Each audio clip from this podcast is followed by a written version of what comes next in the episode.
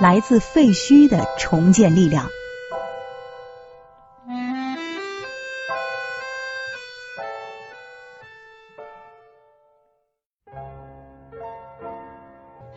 今天继续给大家带来二零一六年《纽约时报》年度好书，在存在主义咖啡馆。上一讲我们说到，自由成为萨特存在主义的核心。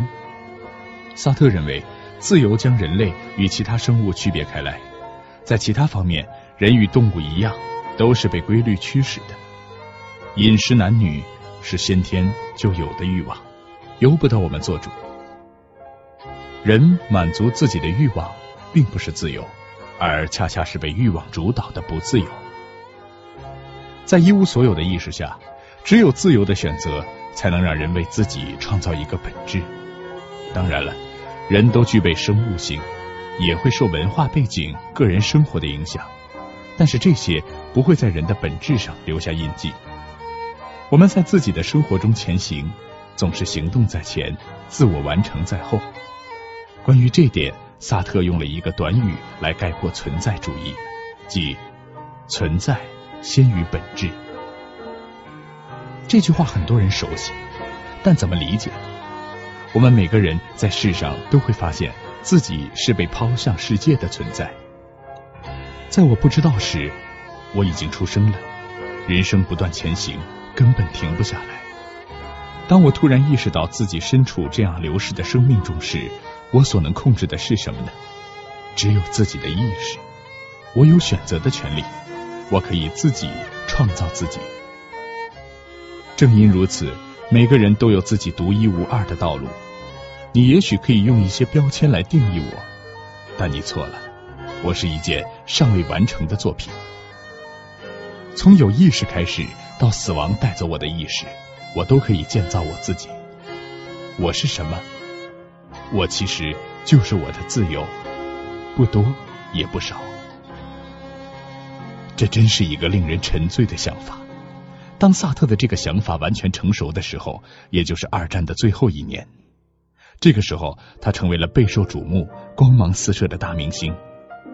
这位大师受到热情款待、采访、拍照、委托写文章和序言，受邀做一些协会的委员，在无线电做广播。那时候，当萨特和波伏娃一起去做讲座、办书展的时候，他们坐在研讨会的大厅，俨然就是存在主义的国王和王后。为了让世人警醒，在战后的废墟里好好的运用自己的自由，萨特一九四五年十月发表了一篇文章《战争的终结》。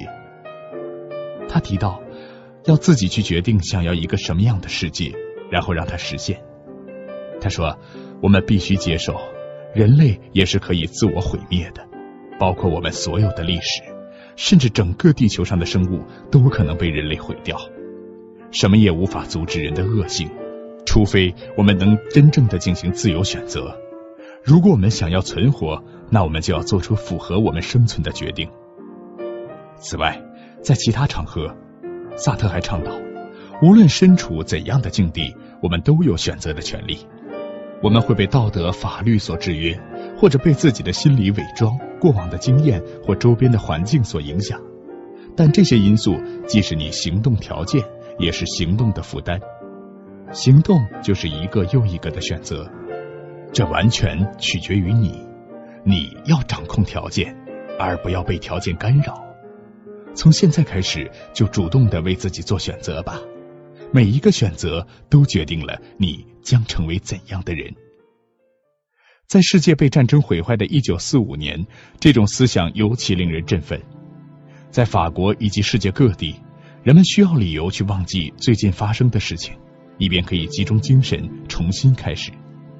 在欧洲变成一片废墟，纳粹集中营消息刚刚传来，日本广岛和长崎被投下原子弹的时候，战争让人意识到。人类竟然能够打破所有文明的规范，犯下滔天大罪。此时，人性是否还有价值，都开始被人怀疑。无论新世界将如何从旧世界中诞生，人们都不希望这个过程再次依赖权威，包括政治家、宗教领袖以及哲学家。当然，这里指的是在遥远而抽象的国度里建造理想国的老派哲学家们。此刻，听众们听到了萨特的声音，这位新的哲学家已经准备好来承担这样重建世界的任务。萨特给出的新哲学，为人类这样一个刚刚从鬼门关前走过、差点灭绝的生物，提供了再次成长并且学会负责的精神资源。这也就可以理解，存在主义哲学为何能在短时期内风靡法国乃至全球了。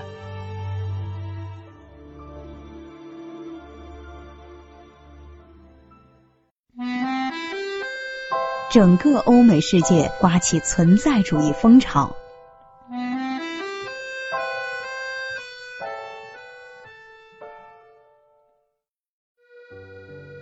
除了萨特一直反对纳粹、支持抗争、宣扬自由，另一位同时代伟大的战士阿尔伯特·加缪也在战争中秘密主编了《战斗报》，以反抗为主题，写下了一系列激动人心的哲学散文。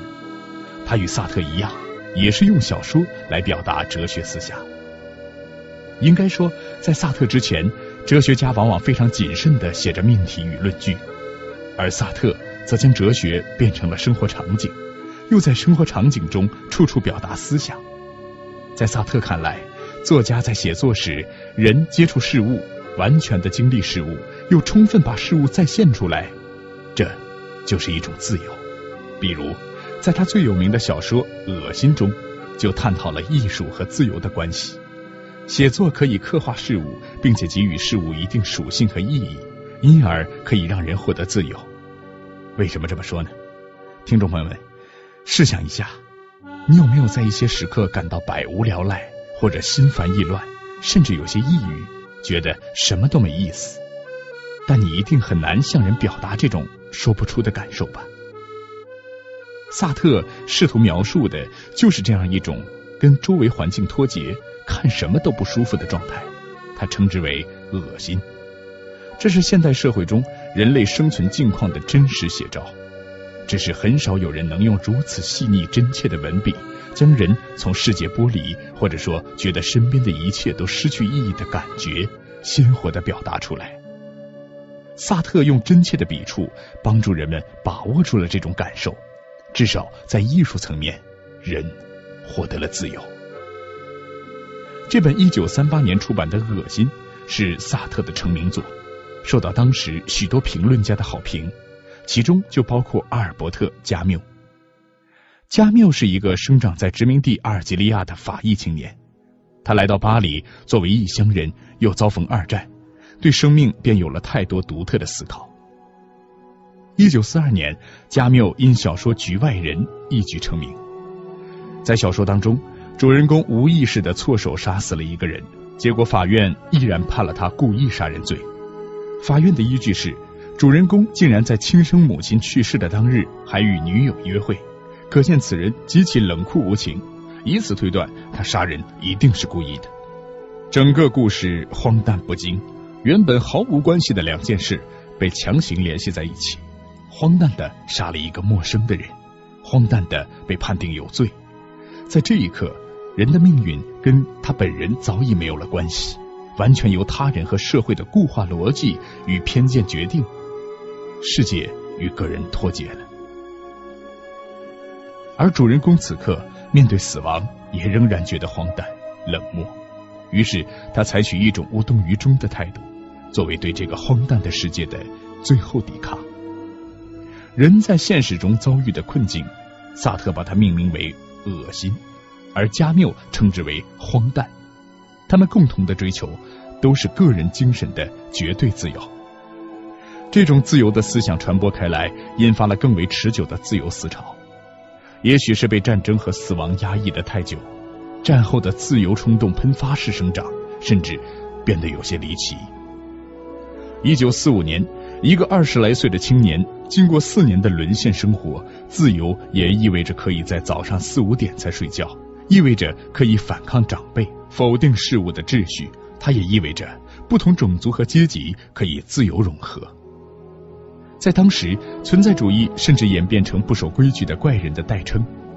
哲学家加布里埃马塞尔曾经在火车上听到一位女士的抱怨：“先生，存在主义实在太恐怖了。我有个朋友的儿子是个存在主义者，他现在竟然和一个黑人女人住在一间厨房里。”存在主义在当时的欧美世界刮起了一股叛逆的旋风。存在主义者认为，一切具有激进冒险的事物都是好的，一切资产阶级的事物都是不好的。不过，在满大街散发着存在主义文化气息的巴黎，其实代表着资产阶级的美国元素早已汹涌而来。爵士与布鲁斯、美国小说、电影、服装都在咖啡馆乃至整个巴黎流行起来。当时，很多文化明星都来到了巴黎。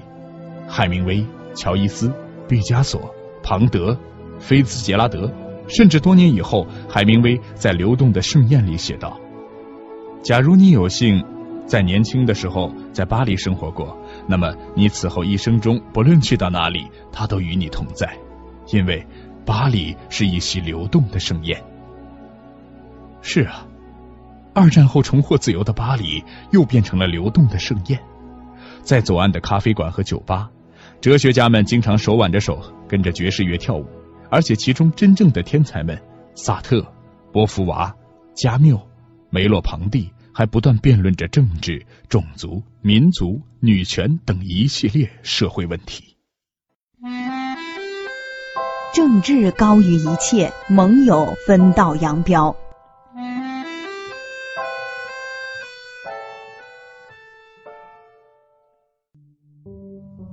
正是这批被梦幻巴黎吸引的美国知识分子，发现了存在主义的思想家们，并把他们的事迹带回了美国，最终传扬到全世界。《纽约客》杂志后来开始一个一个的邀请存在主义者们越过大西洋去美国访问演讲。早在1945年，萨特赴美国时，他就用蹩脚的英语在街头观察记录，尤其在意社会主义的问题。他关心美国的工人是如何在越来越快的自动化工厂里生存的。人类可以依靠这些技术一直存活吗？技术与个人的关系应该怎么处理？但他奇怪的发现，美国的工人看起来都很开心，尽管他们被老板驱使着要越来越快的在机器上干活，就像卓别林的喜剧里表现的那样。他觉得整个美国都像一台巨大的机器。但这台机器能正常运行多久呢？是的，萨特一直表现出对工人的同情和对资产阶级社会机器的怀疑。而一九四七年，英语流利的波伏娃来到美国，却发现美国拥有惊人的富饶、无限的视野和奇幻的魅力。它就是未来。与当时另一种社会的模型苏联相比，波伏娃觉得美国更加强大，更加自信。虽然新的技术在美国方便了人们的生活，但技术给人类带来的巨变也引起了哲学家们的深思。此时，在苏联，一个技术发达的社会，冰冷的计算和对人民生活高度的安排与监控，似乎正创造出一个工人的天堂。两极对立的世界局势下，欧洲的命运如何？存在主义者们不断的辩论着。至于德国，早被现代技术摧毁成一座废墟。海德格尔在战后的孤独岁月里不断思索技术的问题。他说：“工厂自动化、环境开发、现代化管理和战争，这一切都在肆意的破坏地球和精耕细作的生活。”他惊讶道：“一切事物都像列阵的军队那样等待被驱逐、被使用，甚至更可怕的是，人力资源这个新词儿就恰恰说明。”人也像树木、石油一样，变成了一种可供使用的资源。在这种巨变之下，海德格尔认为现象学再也不管用了，因为一切事物在人看来都是等待消耗的资源，便永远也不可能呈现他自己原来的样子。人原来的样子，按照萨特的观点，不就是自由的吗？是的。战后的技术、种族、殖民、性别问题都在剥夺人的自由。不过，当时美国最大的问题还是种族不平等。萨特写道：“他走在街上，绝不会有黑人看他，仿佛两个人种之间绝不可以有任何肢体和眼神接触。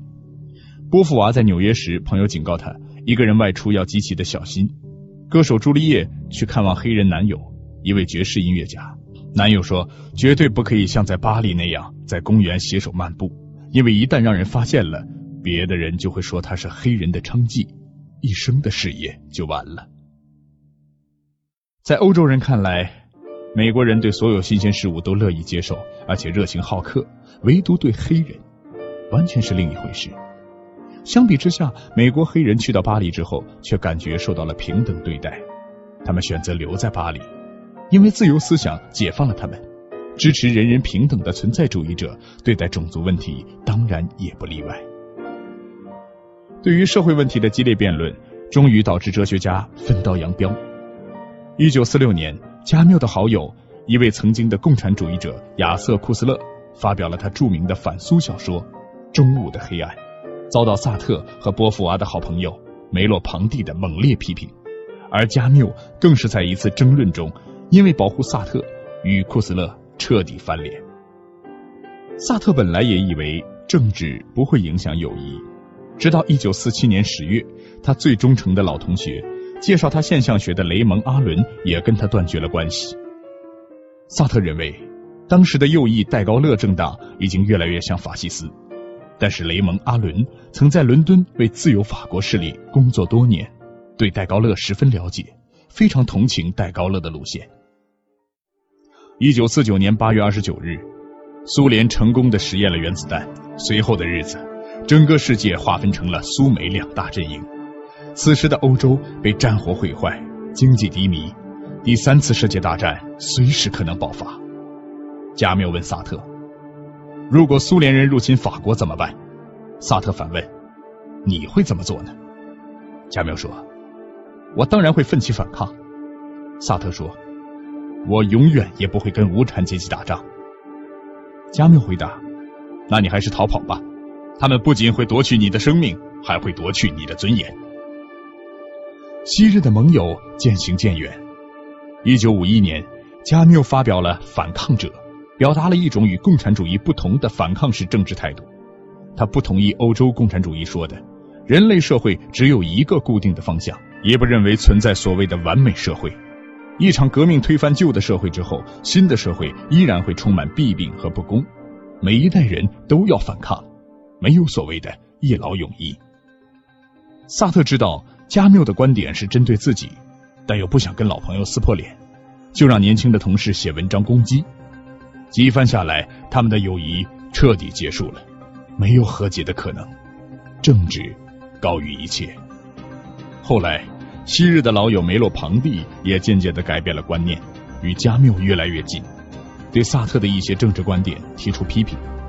波伏娃又为萨特反击，几番论战下来，他们的友谊也寿终正寝了。那些曾经在咖啡馆和酒吧携手跳舞、高谈阔论的天才们。在未知的世界局势和动荡的社会思潮中，一步一步的走散了。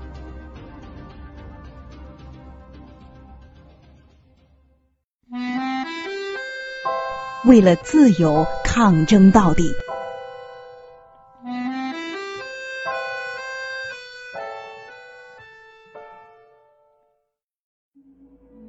很多像梅洛庞蒂、萨特这样带有贵族气息的法国知识分子，偏偏仇视西方社会的诸多传统，把一切弊病都归因于资本主义。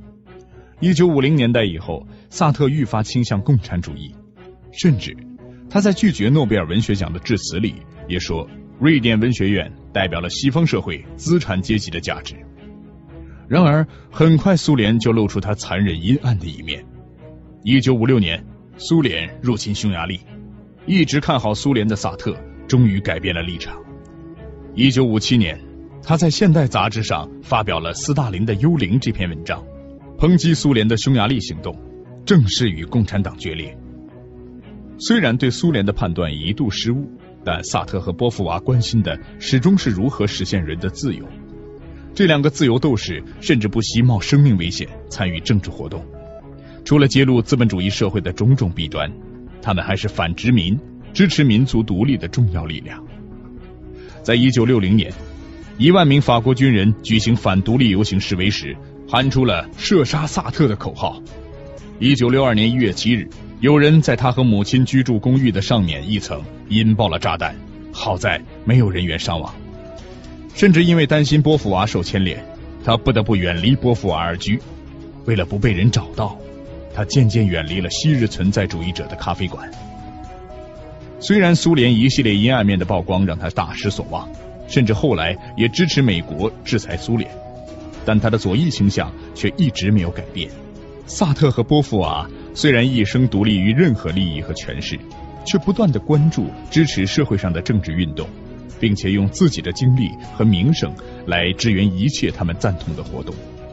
年轻的朋友、门生经常来找萨特和波伏娃，寻求事业与经济上的支持。一九四五年，他们共同创办了《当今》杂志，并且在上面发表了轰动一时的多篇文章。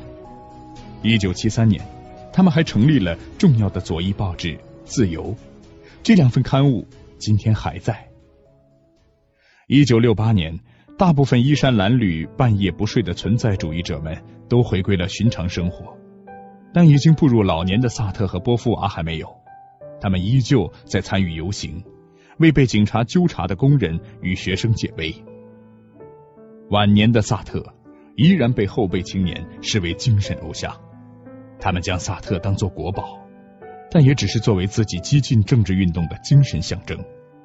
此时，萨特的眼目和头脑都已不那么清晰了，对局势的洞见也已慢慢跟不上时代，但他如同一座桥梁，将新一代的人与从前的哲学精神联系起来。仍在鼓励世人去行动、去创造、去改变世界。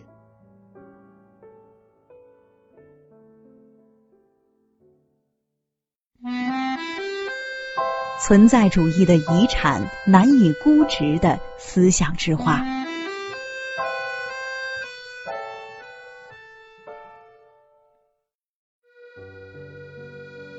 一九八零年，萨特去世。直到今天，打开电脑，我们依然能从网上看到葬礼的报道视频。医院的门打开，一辆小卡车慢慢出现，鲜花堆得像山一样高。灵车里安放着萨特的棺材。这时，有人放了一支玫瑰在车门把手上，然后镜头转向角落，棺材的黑布上简单的写着一个 S。评论员平静的报道。有五万人参加了葬礼，从蒙帕纳斯公墓到灵车的路上就布满了三万人，另外两万人已经在公墓等候了。如同一九六八年索邦大学演讲厅内，许多学生爬上了名人的雕像。此刻，许多送葬的人也爬到了街头纪念雕像的膝盖或者头上。这是继雨果以后法国最盛大的葬礼。萨特曾经在日记中写道。我的人生和哲学是一以贯之的，这一切在雷蒙·阿伦让他从鸡尾酒里面调制出哲学的那一天起就开始了。这种哲学的主题就是没有主题，就是去经历、去生活，在生活与经历中创造哲学。一个时代结束了，萨特与波伏娃激励千万人生命的故事也告一段落。葬礼影片中浮现出各种各样的脸：老人、青年、黑人、白人、男人、女人、学生、作家。那些缅怀萨特在二战中坚持抵抗的人，那些曾受到萨特支持的工会成员，那些印度尼西亚、阿尔及利亚等地的独立运动者，都来感谢他曾做出的贡献。葬礼成为了一次巨大的游行活动。另一位天才加缪的一生也专注于崇高的人道主义精神，认为人就是要靠不断战胜自我的反抗来实现价值。早在一九六零年，加缪就在一场车祸中意外去世，年仅四十七岁。三年前，他刚刚摘得诺贝尔文学奖。这位人生坎坷、思想深沉却又阳光俊朗、热情洋溢的精神导师，为世人留下了无限叹息。随着奠基人相继去世，存在主义也慢慢的过时了。一九八零年以后，结构主义、后结构主义、解构主义和后现代主义逐步兴起。他们仿佛把哲学当做了一种游戏，随意的摆弄标志、符号与意义，通过任意的解读语句来相互攻击。但是这些哲学在把存在主义赶下台后，自己也慢慢的衰落了。当今的社会涌现出种种问题，也许我们还是要回到存在主义去寻找答案，因为存在主义有着勇气与能量。存在主义者们不会坐在书斋里玩弄文字游戏，而是不断的追问一个又一个重大的问题。他们关注核战争、环境问题。暴力以及国际关系，他们担忧苦难、不平等和剥削，还有性别、同性恋等重大问题。他们思考怎样可以对抗罪恶，我们可以为这个世界做什么。在上世纪，脑神经学和生物化学迅速发展之际，他们问：人类是什么？如果激发我们行动的只是一些神经元和激素，我们又怎么能相信人类是自由的，而不是被生理决定的？区别人类与其他动物的关键是什么？于是，存在主义一直高举自由意志与选择权作为人之为人的尊严所在。现在，智能计算机或许又会引起这样的发问。也许幸运的是，电脑可不会走进一间咖啡馆，感知人的情绪、动作和交流，感受流动的巴黎盛宴，也不会在人群里四处寻找他可爱的朋友。他们分析视觉图像的方式，可远不如现象学家和存在主义者们那么高明。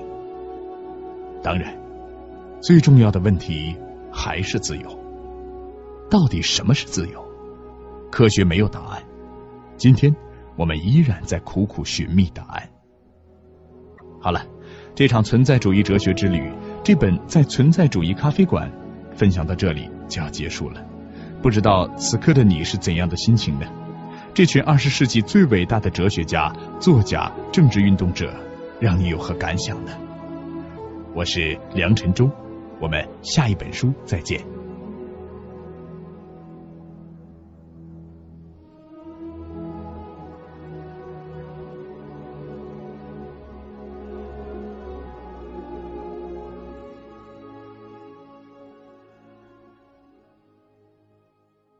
本节目由路上读书授权喜马拉雅 FM 独家播出。